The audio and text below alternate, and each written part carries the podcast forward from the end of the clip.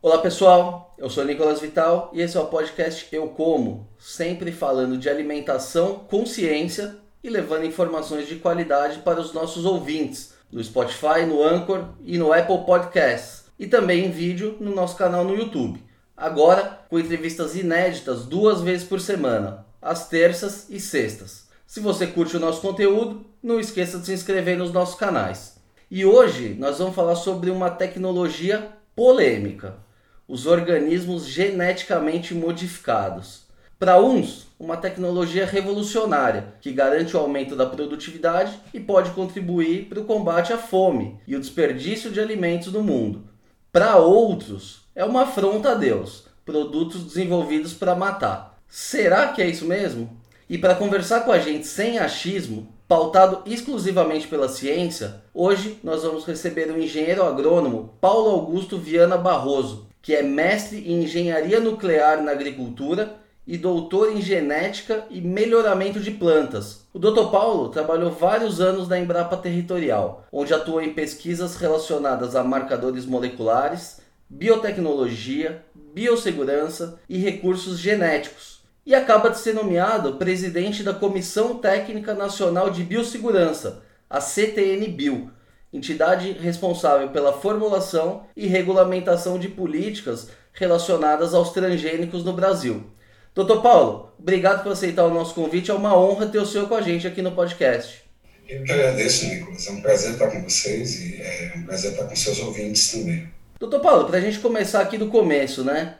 O que faz exatamente a CTN-Bio? Qual é a importância dessa instituição para o país? Então, Nicolas, a CTN-Bio ela foi instituída pela Lei de Biossegurança. Né? Já tem mais de 20 anos de funcionamento, quase 25 anos que a gente considerar a primeira é, lei de biossegurança, e ela é, trata exclusivamente de aspectos científicos relacionados à é, segurança ambiental, segurança à saúde humana e segurança à saúde animal de organismos geneticamente modificados. Que a gente costuma imaginar que são só plantas, né? Isso é a parte que mais aparece. Mas também envolve vacinas de animais, terapias gênicas em humanos, desenvolvimento de vacinas para humanos, tem uma série de outras aplicações que não só a parte vegetal. É, e é importante é, dizer que a CTMBio trata exclusivamente de aspectos de biossegurança mesmo só trata de biossegurança. Aspectos socioeconômicos são tratados por uma outra, é, é, um outro conselho, é um Conselho Nacional de Biossegurança. Esse Conselho Nacional de Biossegurança é formado por ministros de Estado. Os ministros de Estado sentem discutem se é ou não conveniente é, você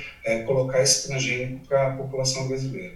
Então, a decisão de Estado é tomada por esse Conselho é, Nacional de Biossegurança, que na verdade só atua quando demandado né, quando a CTNBio tem alguma dúvida, ou se alguns dos membros, alguns ministros membros têm dúvidas. Então, ele, de um modo geral, não se manifesta e a CTNBio, é, é, repetindo, se, é, é, se atém a aspectos estritamente científicos. A gente não entra no mérito se isso vai ser uma coisa importante para a sociedade, se alguém vai ganhar dinheiro, se alguém vai perder dinheiro. Esse não é o mérito da, da. E qual uh, vai ser o grande desafio do senhor à frente dessa entidade, né, que é tão, tão importante e tão visada pela sociedade, porque afinal impacta a vida de todo mundo, né? Sim, sem dúvida, tem um impacto grande. Se a gente olhar como a CTNBio atuava no passado, como ela atua hoje, é, a gente percebe que, é, primeiro, é, os processos eram muito lentos para ser aprovados em função das discussões que haviam, de alguma insegurança que havia. Mas passados esses 25 anos já de, de experiência com transgênico no país, a gente tem claro que as tudo que a CTNBio fez e aprovou não tem nenhum problema no mundo real. A gente não sabe ou desconhece problemas relacionados à saúde humana, à saúde ambiental, eh, à saúde animal e ao meio ambiente. Se desconhece. Então, todas as coisas que a CTNBio fez até hoje foram é, corretas do ponto de vista de avaliação de biossegurança. Isso dá uma tranquilidade muito grande de que o processo funciona adequadamente. E os tempos para aprovação foram paulatinamente reduzindo. À medida que você tinha mais informação, à medida que você tinha mais experiência, alguns dos entraves técnicos que eram discutidos no início deixavam de ser importantes, porque aquilo já havia sido discutido à exaustão no próximo processo parecido, próximo ao OGM parecido, as discussões ficavam é, com um menor tempo de duração. Então, o grande desafio que eu vejo é manter a qualidade da CDNBio, continuar fazendo as coisas muito bem feitas, com foco em biossegurança, para atender bem a sociedade brasileira e reduzindo os prazos entre a solicitação e a aprovação. Isso sem nunca perder o foco em biossegurança. Doutor, qual que é, o senhor falou bastante da ciência, né? Qual que é a importância da ciência nessa aprovação dos novos OGMs? Quem é que faz essa avaliação? Os profissionais que, que trabalham na CTN Bio, qual é a formação desses profissionais? Então, nós somos em 54 doutores, né? necessariamente doutores, é, divididos em quatro áreas de conhecimento. É, a área de é, humana, animal, ambiental e vegetal. Então, são pessoas que têm ampla experiência e um, um currículo fantástico. A lei, inclusive, coloca pessoas, doutores de notório saber. Então, essas pessoas trabalham, elas trabalham de modo voluntário, ninguém recebe, inclusive eu, ninguém recebe nenhum tipo de é, auxílio financeiro, a não ser as diárias e as passagens, porque nós participamos das reuniões, mas ninguém recebe é, nenhum tipo de provento por participar da, da CTNB. É, e essas pessoas são pessoas que contribuem, cada qual na sua especialidade, para fazer uma avaliação segura OGM. Então, são 54 pessoas de diferentes instituições, diferentes locais do país, que se reúnem mensalmente para fazer as avaliações de biossegurança. É, essas avaliações incluem, lógico, as liberações comerciais, que é o, o, último passo, mas envolvem desde o credenciamento de instituições para trabalhar com a GM, o credenciamento das instalações, a avaliação dos projetos de pesquisa que eles vão executar, é, a avaliação é, de, dos experimentos que eles vão realizar. Todo o processo é seguido. Todo o processo com a OGM é seguido pela CPNB. E doutor, o senhor disse que antigamente é, levava-se um período maior para aprovação desses, desses produtos. Existe ou já existiu em algum momento algum conflito entre ciência e ideologia nesse processo de aprovação dessas tecnologias no país? É difícil dizer com, com precisão. Né? Os conflitos existiam sim, eles ainda existem hoje. Não é um, o transgênico não é um, um, uma coisa que seja aceita completamente por, pela sociedade e no meio acadêmico também há discussões e divergências. Mas, assim, essas discussões, repito, que eram muito mais importantes no passado, com baixo nível de experiência, com, sendo uma novidade. Hoje a gente está, a gente vai no supermercado, a gente tem certeza que quase uma boa parte dos produtos que a gente consome tem os OGMs. Esses produtos estão lá e as pessoas estão consumindo, estão utilizando, sem nenhum problema é, relatado, verdadeiro, de, de intoxicação, alergia. Tudo isso é muito bem filtrado pela, pela CTNB. Né? Tudo isso é, é, é, é, a gente consegue identificar potenciais riscos e a gente consegue é, é não, a gente não aprova aquilo que não seja efetivamente seguro. E os conflitos diminuíram com o tempo. E essa, é, é, é, esses conflitos diminuíram de modo natural. Né? Diminuíram com a quantidade de informação que aumentou muito nesses, é, nesses anos todos de, de, uso do transgênico, aumentou com a segurança de que é, esses produtos é, quando bem é, é, trabalhados e quando bem avaliados, eles são seguros. Então, esses conflitos reduziram o tempo. Né? A CTNBio era, tinha um foco muito maior no passado, um foco muito grande. Quando a gente foi aprovar o primeiro milho, teve grandes debates a respeito disso, grandes manifestações a respeito disso. É, a CTNBio foi alvo de, de muita pressão naquele momento. Hoje a gente trabalha com mais tranquilidade, hoje a gente trabalha é, é, isso permite que haja maior agilidade no, nos processos. E doutor, parece assim para o público leigo que os transgênicos uhum. são uma coisa muito distantes né, da gente. Quais são os alimentos geneticamente modificados que estão no nosso dia a dia? É só soja e milho ou a gente também tem o que chamam de comida de verdade transgênica? A gente tem comida de verdade sim. Né? A gente é, soja e milho, de modo geral, estão muito associados à alimentação animal. Mas se a gente for no supermercado, a gente vai achar óleo de soja, a gente vai achar produtos industrializados que contêm bastante soja, a gente vai achar milho, milho verde que a gente consome, de modo geral, ele é transgênico. A polenta, é, o fubá que faz a polenta, de modo geral também é transgênico. O amido de milho que a gente usa frequentemente também é transgênico. Isso só falando de ingredientes que seriam utilizados para fazer alimentação na casa das pessoas. Quando a gente pega industrialmente, tem até chiclete. Né? Se você olhar chicletes de caixinha, você vai ver que tem um símbolozinho de transgênico que identifica os produtos que contêm mais de 1% de transgênico dentro do, do processo de fabricação. É, além de soja e milho, a gente tem algodão, que também a gente sempre associa a roupas, a tecidos, mas que o óleo de algodão foi um dos óleos mais utilizados no Brasil no passado para é, é, é, produzir é, alimentos, né, como o óleo de soja hoje é comum, antigamente era o óleo de algodão, e ele continua sendo usado principalmente em produtos industriais, né, industrializados. Então, margarinas, é, alguns tipos de alimento que a gente adquire também tem o óleo de algodão, e como o algodão, praticamente todo o algodão do Brasil é transgênico, plantado a campo é transgênico, o óleo dele segue essa mesma tendência. Quase todo o óleo de algodão produzido no Brasil é também transgênico. É, e a gente tem o, o eucalipto, que não é, não é comestível, e tem a cana, a cana tem aprovações recentes e o açúcar produzido, o açúcar e o álcool produzido no Brasil, não demora muito, quase todo ele vai ser obtido a partir de canas transgênicas também.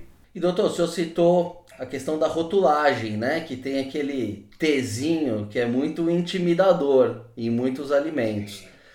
O senhor acha que essa, é, esse, essa rotulagem ela prejudica de alguma forma a percepção do consumidor, porque ele é agressivo, né? Ele parece uma coisa assim radioativa, uma coisa que, que faz mal aos olhos do leigo. O senhor acha que, que isso impacta de alguma forma? Eu acho que sim. Né? Existe uma busca por é, é, alimentos que sejam, entre aspas, naturais. Né?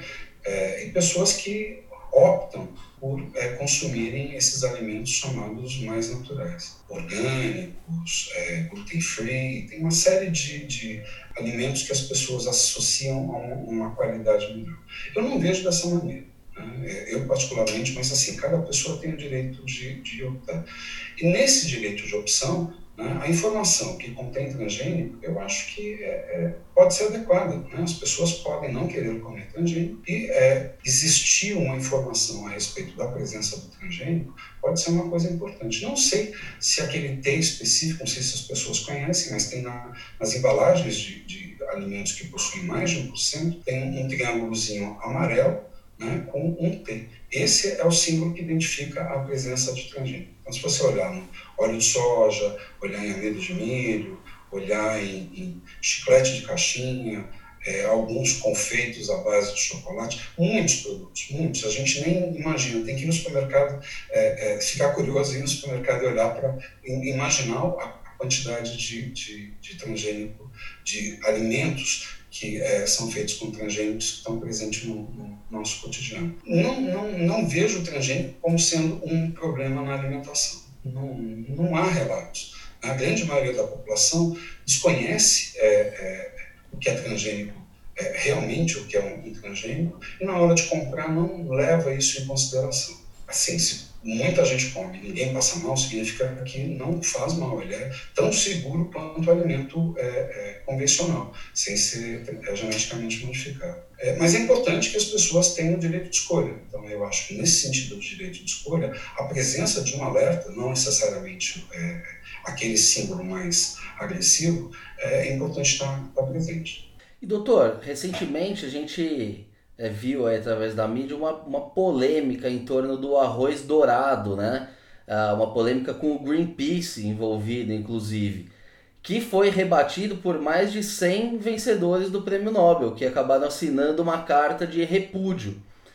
Esse produto, uh, o arroz dourado, qual, qual é o grande diferencial dele e por que, que ele poderia realmente salvar milhões de vidas, como dizem o, o, esses premiados do Nobel? Arroz é um dos alimentos básicos da humanidade. Né? Nós comemos arroz praticamente todos os dias, mas na Ásia o arroz é ainda mais importante. Né?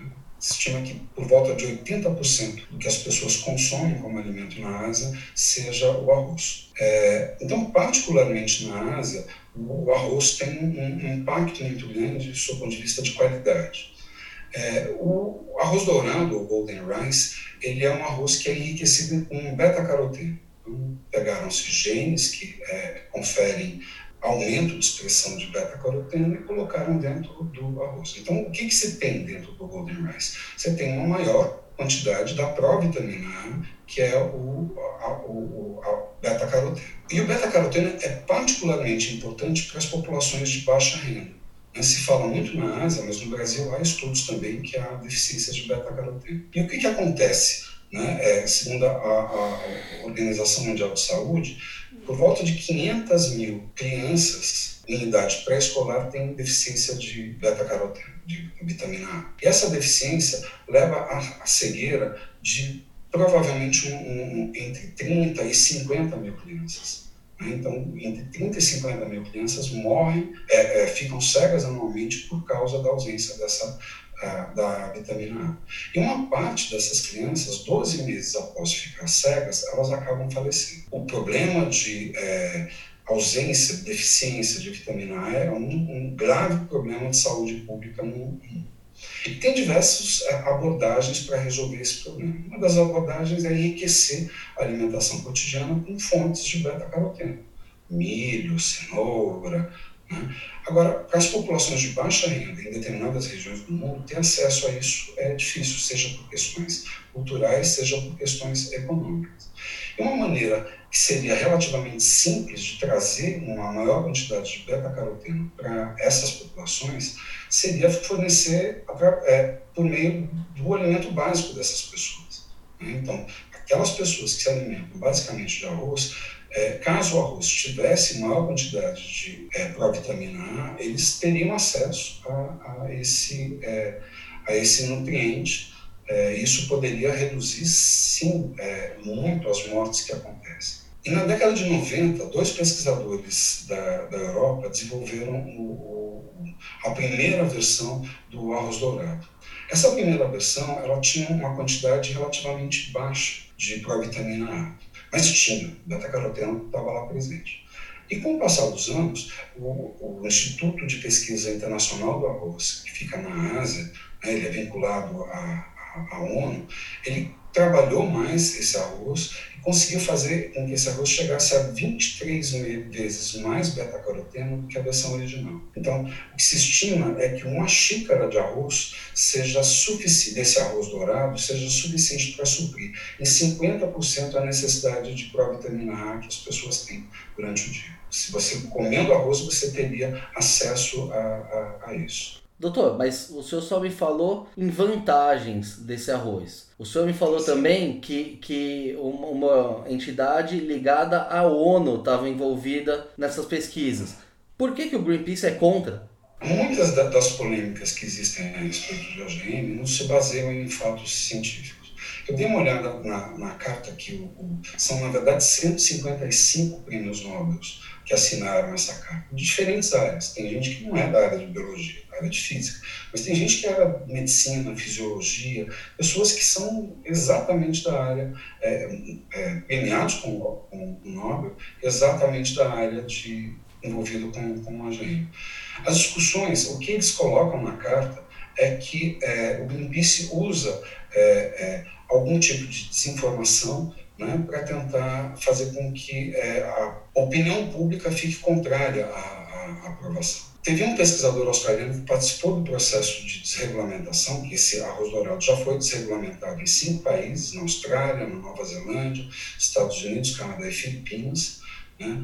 É, ele não está sendo produzido comercialmente, até onde eu saiba, mas isso é uma, uma questão de pouco tempo eles falaram que, que não, não enxergam problemas nisso. Eles avaliaram o processo e não veem nenhum problema sob o ponto de vista científico. Não há nenhum problema. Acho que o, que embate que existe é, reflete um pouco a, a, discussão entre alimentos produzidos de modo orgânico ou de alguma cadeia chamada mais natural e os transgênicos, que são, de, é, de modo geral, associados às grandes empresas. Então, se associa uma tecnologia que é muito boa, do ponto de vista de ferramenta genética, para empresas públicas, para empresas é, é, privadas, para todo tipo de empresa, em produzir maior quantidade de alimento, melhores variedades que geram maior quantidade de alimento, eventualmente mais ricos, é, com é, as grandes empresas. Sim, as grandes empresas também exploram isso, mas é, instituições como a ONU, como a Embrapa, como as universidades,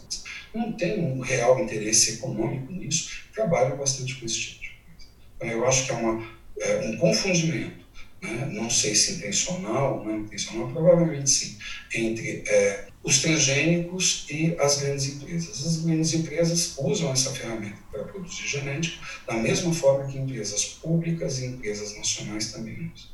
E doutor, é, em relação ao Brasil, o Brasil poderia aprovar o uso desse arroz? O senhor acabou de dizer que existe essa deficiência também, né, entre os brasileiros. Sim. A, a só, só atua se for demandado. Né? E até o momento a gente não tem nenhuma demanda de pesquisas com esse arroz dourado. A gente não chegou a nenhuma demanda da sociedade, é, dos institutos de pesquisa, de ninguém. Eu acho que se as coisas evoluírem, sim, esse arroz deve chegar para cá e a gente vai fazer uma avaliação do mesmo jeito que a gente faz uma avaliação com os outros é, é, OGMs que chegam para a gente, sendo criterioso em relação à, à, saúde humana, animal e ao meio ambiente. Pelo que é, foi colocado pelas aprovações que já aconteceram, ele provavelmente é seguro. Mas só dá para falar se ele vai ser usado no Brasil depois que ele de fato chegar no Brasil, de fato, é, depois que ele passar por um, processo de experimentação no país, e aí a gente vai avaliar isso na, na, na CTNBio. A gente espera que chegue, né? a gente espera que venha, né? para ser mais uma opção de é, variedades que possam ajudar a, a populações carentes do país. Quem detém essa patente? Quem que teria que demandar a CTNBio uma avaliação? Nicolas, eu não tenho certeza, mas me parece que no contrato original, da, uh, esses pesquisadores uh, uh, europeus fizeram um, um, contrato com uma grande empresa de tal maneira que elas poderiam explorar a tecnologia, desde que fornecessem gratuitamente, sem a cobrança de royalties, as tecnologias no terceiro mundo. Tá? Então, isso tem sido trabalhado mais na Ásia, porque as deficiências são maiores lá. Né? O arroz não tem nada de beta-caroteno, as deficiências são mais é, fortes lá. Tanto já foi aprovado nas Filipinas e outros países estão em processo de, de aprovação, mas isso não deve demorar muito a, a, chegar aqui no Brasil. A gente espera que, que ele venha. Doutor, a gente também tem um exemplo 100% nacional aqui no Brasil, né? que é o feijão transgênico da Embrapa ele já foi aprovado, uh, só que ainda não foi ao mercado. Qual que é o motivo? Tinha falado nada a respeito do feijão, mas o feijão é, é talvez a primeira tecnologia verde amarela, puramente verde amarelo. Né? O feijão faz parte da alimentação cotidiana da gente, o feijão está é, é, em diferentes receitas, em diferentes formatos ao longo do, do nosso Brasil. Embrapa trabalhou durante muito tempo para desenvolver esse feijão geneticamente modificado. Ele é resistente a um vírus que é destruidor na cultura do, do feijão, é o, é o, vírus do mosaico dourado de feijoeiro. É, ele é capaz de é, se, não se usar muito é, inseticida para combater o vetor, que é um uma, uma pequena é, é, mariposa, é, ele é capaz de, de, causar prejuízos gigantescos ao, ao, produtor. Ele planta e colhe muito. A Embrapa trabalhou nisso durante muitos anos, um trabalho feito pelo é, Dr. Francisco Aragão, Dr. Josias, da, é, é, da Embrapa Arroz e Feijão, e está pronto, funcionando adequadamente, mas tem dois processos, são duas coisas em que a Embrapa tratou de modo diferente. Primeiro foi a obtenção de, um, de um, plantas que fossem de fato resistentes ao mosaico dourado do feijoeiro é, e, é, e, gerar todas as informações para garantir que esse feijão era de fato ambientalmente similar ao feijão convencional e que não trazia nenhum problema à saúde humana e animal. Então, esse foi o primeiro foco da Embrapa. Terminado isso com a aprovação é, do, do evento, é, do feijão transgênico, é, a Embrapa começou a fazer um melhoramento, que é pegar esse transgênico e, por melhoramento convencional, colocar nas variedades comerciais de feijão. Então, foi esse processo. A informação que eu tive há pouco tempo da Embrapa Arroz e Feijão é que está tudo pronto, a variedade está pronta, está num processo de licitação para isso ir para sementeiros que vão produzir as sementes e vender essas sementes para o produtor. Então, imagino que no máximo um ou dois anos o feijão vai estar na prateleira da, dos supermercados. Todas as análises que a CTNBio fez garantiram que o, esse feijão é tão seguro quanto o feijão convencional, seja para alimentação humana, seja para o meio ambiente. E doutor, existem outros alimentos OGM uh, eh, em vias de serem aprovados no Brasil? A gente tem outras culturas que se, é, que se tem processos dentro da CTNBio, em, etapas diferentes, em momentos diferentes. Alguns começando o processo de experimentação, outros mais para o final.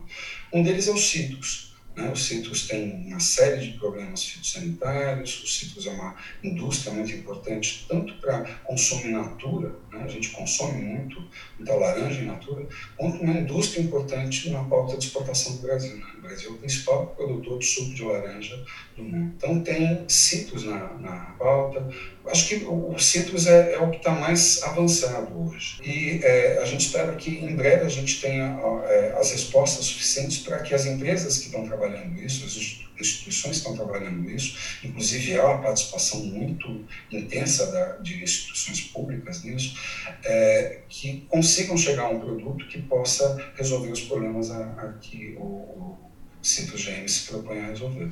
Então será mais um, né? Uma laranja tem GM.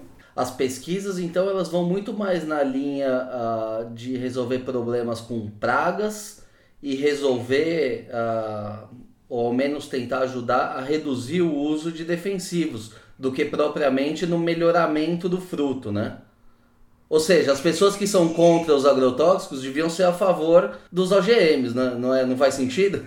Faz todo sentido, né? Então, no caso do cítricos, eu vou falar do cítricos, né? Tem uma doença que chama greening. Essa doença, uma vez instalada, ela você tem que eliminar as árvores. E ela é transmitida por um inseto. E esse inseto é para você evitar que o greening chegue à planta, você tem que matar esse inseto que é o vetor. Ele faz, é, para quem entende direito o que é um vetor, né? É, é, a dengue é transmitida por um vetor, por um mosquito vetor. Do mesmo jeito que é, a, a, o mosquito transmite um, um vírus para o humano, é, também se transmite doenças para plantas. Então, para combater esse vetor, você usa uma grande quantidade de, de, de inseticidas. Né? Se a gente tiver uma planta geneticamente modificada resistente ao, ao uma grande quantidade de inseticida vai ser é, não vai ser usada mais para combater o vetor, e a gente vai ter um, um, um lavouras de citro mais ambientalmente favoráveis. Então, essa é a expectativa. Então, não faz muito sentido. Né? Se as pessoas acham que a quantidade de inseticidas, fungicidas, é, todos esses cidas é, são usados em demasia, elas de fato deveriam ser favoráveis ao, aos OGMs. E doutor, uh, pelo que uh, o senhor está falando e a história mostra isso também, a vida real, né? Mostra que os OGMs eles são muito seguros, sim. Eles estão uh, aí há, há, há, mais de 20 anos né, em, em, em, utilização e a gente nunca viu problema nenhum. Por que, que existe tanto preconceito por parte da sociedade? Falta uma, uma comunicação melhor em relação a esses produtos? Eu não tenho dúvida de que falta uma comunicação mais acertada a respeito dos OGMs. Algumas organizações são contrárias, mas também só são contrárias aos OGMs em plantas mas você não houve nenhuma reclamação a respeito do uso de insulina por parte de diabéticos.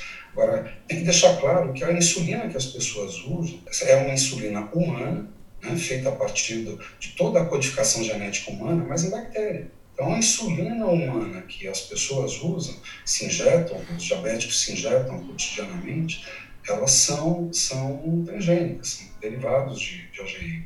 A mesma coisa para hormônios de crescimento, a mesma coisa para produtos, para enzimas que se produz queijo. Né? Então, a birra está exclusivamente contra, contra as plantas. Né? Não se ouve falar nada muito diferente a respeito disso. É, e as, a, as instituições que são contrárias a isso, é, é, eu acho que tem isso como um pressuposto é, é, teológico sei lá, alguma coisa acima da ciência. Porque de fato não faz sentido. Quase toda a soja produzida no mundo é baseada em soja GM, boa parte do milho produzido, mais de 50% do milho produzido no mundo é OGM, é, é, o feijão vai entrar, a cana já entrou e diversos outros alimentos, sem que nada, nada, nenhum fato concreto e comprovado tenha sido é, atribuído aos transgênicos, com base em aumento de toxicidade, aumento de é, alergenicidade, a qualquer problema de saúde derivado de, de alimentos. Só para é, é, criar um, um parênteses, é, durante um tempo, a própria Embrapa e outras instituições tentaram enriquecer com metionina alguns alimentos milho ou feijão. A metionina é um aminoácido essencial. A gente precisa comer a metionina. Os humanos não são capazes de sintetizar a metionina. E o processo de biossegurança ele é tão é, é, bem realizado que, a, a, a, mesmo sendo um projeto bastante interessante, a fonte de metionina que, é, que, que se usou nesses projetos era proveniente de um gene da castanha do Pará. E esse gene da castanha do Pará se descobriu posteriormente que ele era, era alergênico. Né? O que, que o processo de biossegurança fez? Descobriu isso antes que isso chegasse ao mercado e fez com que se abortassem esses projetos. Um alimento que poderia ser útil, é, é, enriquecer a dieta, mas que pudesse é, concomitantemente aumentar o número de pessoas alérgicas àquele alimento, ele foi abortado. Então, é, o processo é seguro, né? E não dá para entender, sobre a, luz da ciência, a razão pela qual as, é, é, essas instituições são contra, é, são contra, mas o que dá para saber é que elas trabalham muito melhor essas questões de mídia. Falar que uma coisa pode fazer mal assusta muito mais do que você provar e dizer que essas coisas não fazem mal. Não tem a menor dúvida. E doutor, o senhor está citando aí outras utilizações da biotecnologia, né? Ela pode ser uma aliada, inclusive agora nesse problema atual que a gente tem, que é o combate ao coronavírus? Já existem pesquisas em andamento? Eu acho que é, talvez seja o principal aliado nesse momento, né? um dos principais aliados para é, se chegar a, a, produtos que promovam a imunização ou a cura. Né? Então, no Brasil, a gente, a CTN, já passaram pela CTNBio desde o início da pandemia dois processos, um da Fiocruz e outro da, é, é, ah, do CNPEM. Né? Os dois ferramentas de biotecnologia para é, desenvolvimento de vacinas ou para testes de é, medicamentos é, é, usando o vírus. E outras, mais três outros processos já chegaram à CTNBio vão ser avaliados nos próximos 15 dias. Então, a, a ciência brasileira respondeu bastante rápido a, a, essa pandemia e a resposta foi basicamente baseado em é, é, muito dessa resposta foi baseado em ferramentas de biotecnológicas que envolvam OGMs. Né? Então, não dá para prescindir dos OGMs hoje em dia, seja no prato, seja na farmácia, seja em qualquer lugar. O OGM está presente na nossa vida e ele veio para ficar com uma importância cada vez maior. E doutor, claro que essa é uma pergunta de um milhão de dólares, né? De, pelo seu feeling com relação a essas pesquisas que já vem chegando à CTN Bio, a gente está próximo de conseguir encontrar alguma vacina ou ainda está muito preliminar? Como é que o senhor vê o, o avanço das pesquisas? É difícil falar porque a gente não, a, a, as aprovações foram muito recentes, né? Mas um processo que para a produção de vacina envolve não só a CTNBio, envolve não só é, a possibilidade de trabalhar com genes. Então você tem que produzir um, gerar um produto que seja capaz de controlar a, a doença e que tenha segurança para ser usado. Essa segurança de uso, de fato, de aplicação ou não, é avaliada pela Anvisa. Então tem uma série de etapas que são fundamentais né, para que é, é, a vacina que se, que, se, deseja, que tanto se deseja, ela não tenha efeitos colaterais é, severos em quem for tomar. Então, é difícil, é, é você falou, pergunta de um milhão de dólares, que os cientistas, é, sem esse milhão de dólares, apesar do governo estar incentivando bastante isso, né, estão é, tentando responder. Eu espero que seja no menor prazo possível, mas não dá para fazer milagre. Né? A ciência é, tem um tempo dela para é, entender o problema, buscar soluções, testar para ver se aquilo de fato funciona e não faz mal. Então, tem esse tempo. Eu, eu, imagino que as primeiras soluções estejam disponíveis no mercado em tempo não menor do que um ano, infelizmente. Em condições normais, quanto tempo demora um processo desse? Entre a entrada no CNTNBio e até a aprovação final pela Anvisa? Lógico que tirando essa questão da emergência, tirando essa situação anormal que a gente vive, em condição normal, quanto tempo dura um processo desse? Desde a concepção do projeto até a aprovação pela CTN-Bio, isso não é, é, varia muito de grupo para grupo. Né? A capacidade daquele grupo produzir, a capacidade de acerto do projeto. Né? Às vezes a gente tem algumas hipóteses e vai testando as hipóteses e a primeira não é a hipótese correta. Mas eu imagino que entre é, é, dois ou três anos as pessoas consigam produzir isso e fazer os testes necessários para é, ter um, um produto é, pronto. Isso aí, muito bem, doutor. Pessoal, essa edição do podcast Eu Como vai ficando por aqui. Acho que a gente tinha assunto aqui para ficar pelo menos mais umas duas horas conversando. Doutor, para finalizar, precisamos ter medo de transgênico ou, ou, é uma coisa mais psicológica mesmo que a gente vai precisar se acostumar porque não, não tem volta mais? O medo é infundado. Nunca nenhum alimento foi tão avaliado quanto os transgênicos. Os transgênicos sofrem um tratamento quase de um medicamento. Né? Eles são avaliados com tanta intensidade a respeito da segurança deles que eu posso dizer que aqueles que são aprovados são é, tão seguros ou mais seguros ainda que os alimentos convencionais. Passam por um livro de pessoas extremamente qualificadas é, que estão ali trabalhando para a sociedade brasileira receber um alimento que seja adequado. Então, podem comer transgênico, podem é, se alimentar com ele, pode dar é, esse alimento para seus filhos. Eu fiz isso e não tive nenhum problema. Faço isso cotidianamente e não tenho nenhum problema. O transgênico é seguro, aqueles que foram liberados são seguros. Isso aí, vamos ouvir mais a ciência e menos o, o, os que só ficam aí pregando medo, né? Muito bem, pessoal. Essa edição vai ficando por aqui. Se você gostou da entrevista, não se esqueça de seguir os nossos canais no YouTube, no Spotify ou na sua plataforma de streaming favorita. Aproveite e siga também no Facebook e no Instagram. Lembrando que esse podcast tem o patrocínio da Crop Life Brasil e volta com a sua programação normal na próxima terça-feira. Por hoje é isso e até a próxima.